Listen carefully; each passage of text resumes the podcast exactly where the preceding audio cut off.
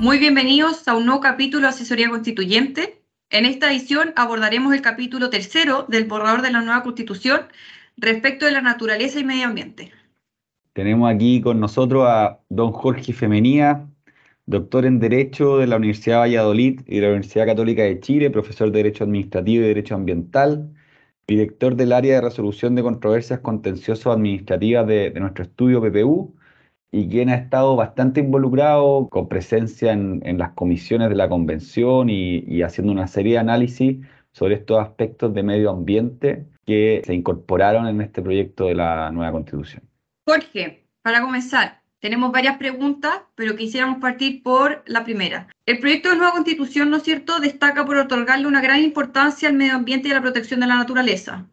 No sé si podría referirte a los cambios que trae este borrador en dicha materia en relación a la constitución vigente, se podría decir. Hola Carolina, Matías, muchas gracias. Qué bueno estar aquí compartiendo con ustedes hoy día estas ideas. Sí, son bastante profusas. Fue, como saben muy bien, la probablemente una de las subcomisiones más o de las comisiones más polémicas y que tuvo mayores controversias durante el proceso. Y yo creo que antes de responder derechamente esa pregunta hay que hacer un análisis previo. Y me parece que ese análisis previo parte por la revisión del artículo primero de la Constitución vigente y el artículo primero, número uno de la propuesta. Si ustedes lo leen, se darán cuenta que nuestra constitución hoy día indica que las personas nacen libres, eh, libres e iguales en dignidad y derechos.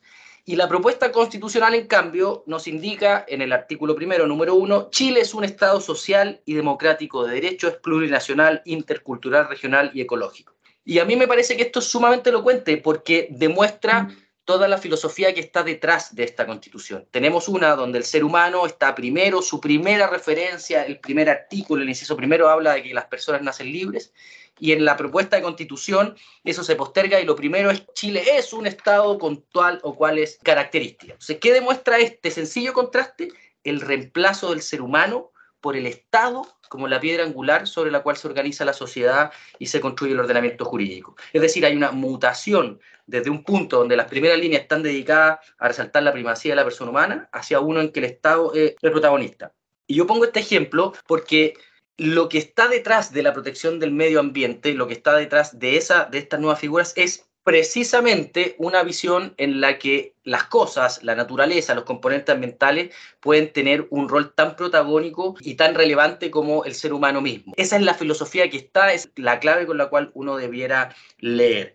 Y respondiendo derechamente, desde ese punto de vista, uno advierte que o entiende por qué hoy día en la propuesta de constitución existen, se configura la naturaleza como un sujeto de derecho, se le otorgan derechos a la naturaleza, se crea un órgano de la, de la, administración que va a defender a la naturaleza, se amplían los tribunales ambientales que van a resolver estas controversias y por lo tanto uno se da cuenta que los cambios sí son muy sustantivos, pero no hay que quedarse, creo yo, en el mensaje político ciudadano, sino en el mensaje jurídico de lo que esto implica. Perfecto.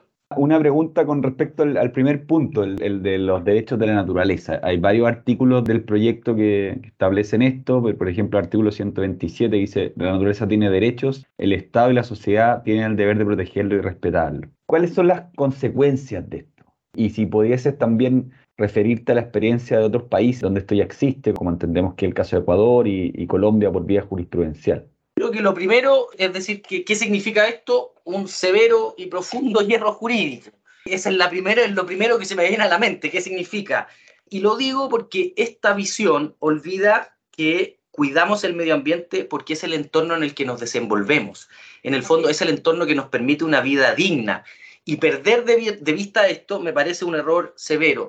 Si yo quisiera, me pidieron que no fuera latero, pero si yo quisiera latear un poco, les diría que si ustedes leen el digesto eh, a hegemoniano, se da cuenta que 1.52, que el derecho nace, muere y se explica en el ser humano. No existe razón alguna para el derecho si es que no es el ser humano el que está aquí. Y entonces este cambio que está promovido por la cosmovisión indígena, que tiene que ver con cómo se relacionan esas comunidades indígenas o esa cosmovisión indígena con la naturaleza, esta idea de que son indisolubles, es una idea que no conversa con los ordenamientos jurídicos occidentales modernos y si no conversa con eso, entonces uno se pregunta por qué voy a trasladar una institución propia del ordenamiento occidental moderno, como es la de sujeto de derecho, o de derecho mismo a una visión que se regula por otras leyes. Las leyes, naturalmente, las leyes de la naturaleza eh, tienen que ver con otra idea. Y este traslape genera consecuencias que son, y estas no son respuestas retóricas, lleva un poco al absurdo. ¿Y por qué llevan al absurdo? Porque si uno analiza toda la estructura constitucional de esta propuesta, se basa en la idea de corregir las desavenencias, las injusticias que un mercado y que la organización social ha ocasionado. Y por lo tanto se trataría de tener más hospitales, de generar salud pública, de generar un sistema de reparto del capital distinto. Pero al final del día es socialismo y el socialismo no es otra cosa que la transformación de bienes, de bienes naturales, de bienes de naturaleza en capital. Entonces uno, uno se pregunta, Marx tiene esta idea. Lo que pasa, la diferencia con el libre mercado es que allá yo distribuyo estos bienes y acá los distribuyen en virtud del mercado. Pero nunca ha dejado de ser una distribución de bienes, apropiarme de los bienes naturales, transformarlo en capital. Porque si no, ¿de dónde va a salir el dinero para construir hospitales? ¿De dónde va a salir el dinero para mejorar las pensiones? Si no se trata de recursos naturales transformados en capital, uno no ve de dónde van a, obtenerse estos recursos para eh, poder satisfacer estas disonancias de la sociedad. Y desde el punto de vista de los efectos prácticos, Matías Carolina, tú lo dijiste muy bien, el artículo 127 es un ejemplo muy claro. Allí se dice que la naturaleza tiene derechos y el Estado y la sociedad tienen el derecho y el deber de protegerlos. Es decir, no solo consagran los derechos de la naturaleza, sino el deber de la sociedad de protegerlos. Y uno se pregunta allí, ¿cualquier individuo de la sociedad va a poder accionar? ¿A qué nos lleva esto? Y a mi juicio nos lleva a la verdadera, a la verdadera intención de estos los derechos de naturaleza, que es generar acciones populares, que es algo que va a aumentar la litigiosidad, algo que va a aumentar la incertidumbre en la inversión, eh, etcétera, etcétera. Por otra parte, el proyecto de esta nueva constitución contempla una innovación porque establece una categoría de bienes comunes naturales. ¿Cuáles pueden ser los efectos concretos en el caso de los bienes comunes inapropiables y también en los apropiables? Porque hace una, una división el proyecto respecto a lo inapropiable, el agua en todo su estado, el aire, mar territorial, playa, lo reconocido por el derecho internacional o lo que la Constitución y la ley declaran como tal. La propuesta, toda la Constitución, tiene un abuso excesivo de los conceptos jurídicos indeterminados. Saben bien, aquellos que si bien enuncian una realidad, no la agotan está lleno de conceptos jurídicos. Y entonces ahí uno se pregunta, ¿qué es un estado ecológico, por ejemplo? Y dentro de esa pregunta uno se hace una nueva pregunta. Se indica que existe un deber especial de custodia por parte del Estado de estos bienes. Bueno, es un deber, eh, esto está entendido eh, desde la perspectiva jurídica, lo que jurídicamente se entendemos por deber, y si fuera así, este es un deber especial, y entonces ¿cuáles son los deberes genéricos? ¿Sobre quién recaen los genéricos? Y después tiene problemas súper concretos que a la empresa va a afectar. O sea, habla, por ejemplo, habla de humedales. Y uno se pregunta, ¿son humedales urbanos? ¿Cualquier humedal? ¿Humedales Ramsar? ¿Qué significa que va a poder el Estado regular el uso y goce? ¿Se va a transformar esto en una expropiación? ¿Dará origen a una expropiación regulatoria? ¿Qué es alta montaña? un yacimiento eh, minero ubicado en la alta montaña es un bien natural, eh, es un bien común natural y el Estado tiene la facultad de regular mi uso. El subsuelo, todo va a para la ley. ¿El subsuelo comprende los minerales? Esa es la duda, esto se va a establecer en una ley. Se va a establecer en una ley que no va a poder ser interpretada en contra de lo que la propia Constitución señala. Teniendo la Constitución eficacia directa, uno pensaría, sí, claro, la ley va a ejecutar esta norma, pero no la va a poder ejecutar en contra del espíritu de la Constitución. Y por lo tanto, yo, Matías, tengo que desentrañar en qué estaba pensando el constituyente cuando hablaba de la alta montaña porque si la ley establece algo que no, que vaya en contra de ese espíritu, sería una interpretación contraria a la Constitución. Ese es el problema de los conceptos jurídicos indeterminados.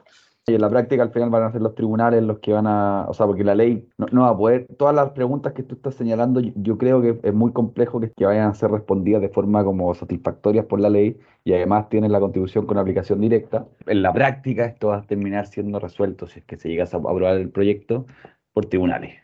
Eh, en un sistema que no tiene precedentes. Fíjate una, mm. un dato más, usted que también es, profesor de Derecho Administrativo. Las autorizaciones administrativas mencionadas en el numeral 5 del artículo 134 son de una precariedad, pero abismal. En el fondo, fíjate que señala que pueden ser dejadas sin efecto por razones de mérito, conveniencia u oportunidad. No lo dice así, pero dice que pueden ser revocadas. Y cualquiera que se dedica al derecho administrativo sabe que la revocación no requiere de una ilegalidad, requiere de una mera razón de oportunidad, conveniencia u oportunidad. Y por lo tanto, tienen una precariedad tal esos títulos habilitantes que yo dudaría que alguien con una incerteza jurídica de esa manera tenga la intención de invertir. O sea, es un desincentivo brutal a la inversión que a mí me digan desde la Constitución, mire, el título que le doy por razones de conveniencia del Estado puede quedar dejado sin efecto.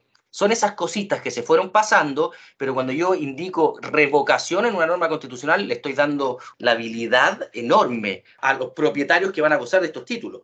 Otra pregunta que tenemos ya más terminando tiene que ver con ya con aspectos más institucionales, de, nuevas instituciones y órganos que se crean, y sobre todo por esta figura de la Defensoría de la Naturaleza. No sé si podrías comentar esta figura bien innovadora que acompañaría a la Defensoría del Pueblo y que viene a tener un rol, entendemos, similar al que tiene actualmente la Defensoría de la Niñez, es decir, presentando demandas, querellas o recursos en defensa de la naturaleza, pero no sé si podrías explicar más sobre ello y si es que existe alguna figura comparada para poder entender cómo va a funcionar esto en la práctica. Ahí hay, otro, hay otro, hay, de nuevo, es tributario de la primera idea que les dije, más Estado. O sea, es un nuevo órgano de la administración del Estado que va a estar ahí. Segundo, es un órgano del Estado que desde la orgánica administrativa también es raro, porque es un órgano constitucional, autónomo, pero se señala que es descentralizado porque poseerá personalidad jurídica patrimonio propio, pero además se desconcentra regional y entonces, claro, nosotros entendemos bien, por ejemplo, la figura de la Contraloría. Sí, ese no es un órgano que yo pueda clasificar como centralizado o descentralizado, porque tiene su propia estructura como un órgano constitucional autónomo. Pero eso ya es una falencia que debió haberse corregido en la ley orgánica constitucional de la Contraloría. Agregamos otro órgano que no sabemos cuál va a ser ese rango, más allá de que naturalmente es constitucional. Pero más importante, ¿y qué ocurre si falla? Voy a tener que modificar la constitución para poder corregir, porque va a fallar, no me cabe la menor duda petrifico una institución, un órgano de la administración del Estado, su matriz, lo petrifico en la Constitución que requiere unos quórum enormes para modificarlo. Este tipo de órganos, si es que debieran estar, tienen que estar en una ley, no en la Constitución. Y adicionalmente, es un órgano cuya elección de quién va a ser el jerarca es por la sociedad civil con la aprobación de la Cámara de los Diputados y Diputadas. Y acá tenemos que decir las cosas como son. Va a cambiar el tinte del órgano dependiendo del color político que tenga mayor poder en un minuto. Eso se va a prestar porque un día, de acuerdo a un color político, los pingüinos sí van a, ser, van a querer ser defendidos y representados por esta defensoría, pero en el otro no van a querer. Y eso demuestra que es absurdo el pretender que los componentes ambientales sean sujetos de derecho. Ahora, hay algo de certeza que se quiebra con otras normas de la Constitución, porque al menos ya sabemos quién de parte del Estado puede representar a la naturaleza, pero cuando se indica que es la sociedad entera, esto naturalmente se va a prestar y va a empoderar a los pleiteros que uno ha conocido en más de 15 años de ejercicio profesional, donde van con el medio ambiente y el medio ambiente se acaba cuando uno pone un cheque de 2 millones de dólares arriba de la mesa.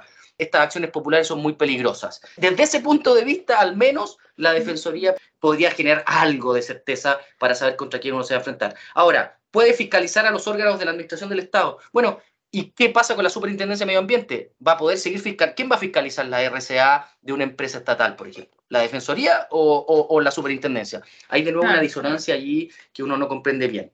Jorge, se señala que en el artículo 139 dice que Chile es un país oceánico que reconoce la existencia del maritorio como una categoría jurídica que debe contar con regulación normativa específica.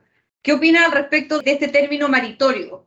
No tengo la menor idea de qué significa eso. Como usted sabe que para llenar de contenido los conceptos jurídicos indeterminados uno tiene que ir a la ciencia auxiliar, bueno, la jurisprudencia, la doctrina, la teología, la antropología. En este caso, desconozco plenamente qué puede ser el maritorio, me evoca más bien cuestiones filiales o de familia más que algo de la naturaleza. Y por otro lado, el maritorio es parte de la definición de medio ambiente, hay que complementar la definición de medio ambiente de la ley 19300, eh, queda derogada en algún aspecto, e insisto, el uso, lo mismo que un medio ambiente sano. Yo tengo clarísimo lo que es un medio ambiente libre de contaminación, porque hay una regulación que lo explica. No, no, tengo la menor idea de qué es lo que es un ambiente sano. Y Matías me va a decir si eso va a ser orden de, o sea, de cargo de la ley, como lo fue la ley 19300. Pero ¿por qué vamos a votar por tierra 30 años de jurisprudencia, de doctrina, de regulación normativa? ¿Por qué lo voy a votar a la basura? Estamos ya terminando. Yo solo un comentario que también estaba revisando la normativa de la Defensoría de Naturaleza y, no se regulan. Hay varias cosas que igual quedan para la ley, por ejemplo, la duración en el, del titular del órgano, etcétera. Entonces, hay, hay, hay muchas cosas que, que se aprueba esta constitución van a depender de la legislación. Es así, pero no hay que engañarse que legislación que no podrá ser interpretada en contra del el espíritu de la Constitución. Si ese, eh, los señores que lo hicieron sabían algunos de ellos de derecho y tienen claro cómo, cómo dejaron la norma allí. Poquitos de ellos. Sí. Bueno, Jorge, en aras del tiempo te damos las gracias por esta tremenda entrevista y aclarar ciertos puntos relevantes de este borrador. Que estén muy bien y bueno, esperamos vernos en otro capítulo, a ver qué pasa de aquí a unos 15 días más. Muchas gracias a ustedes. Espero haber aclarado en algo y no confundido más. Un abrazo. Gracias a ti. Nos vemos. Gracias.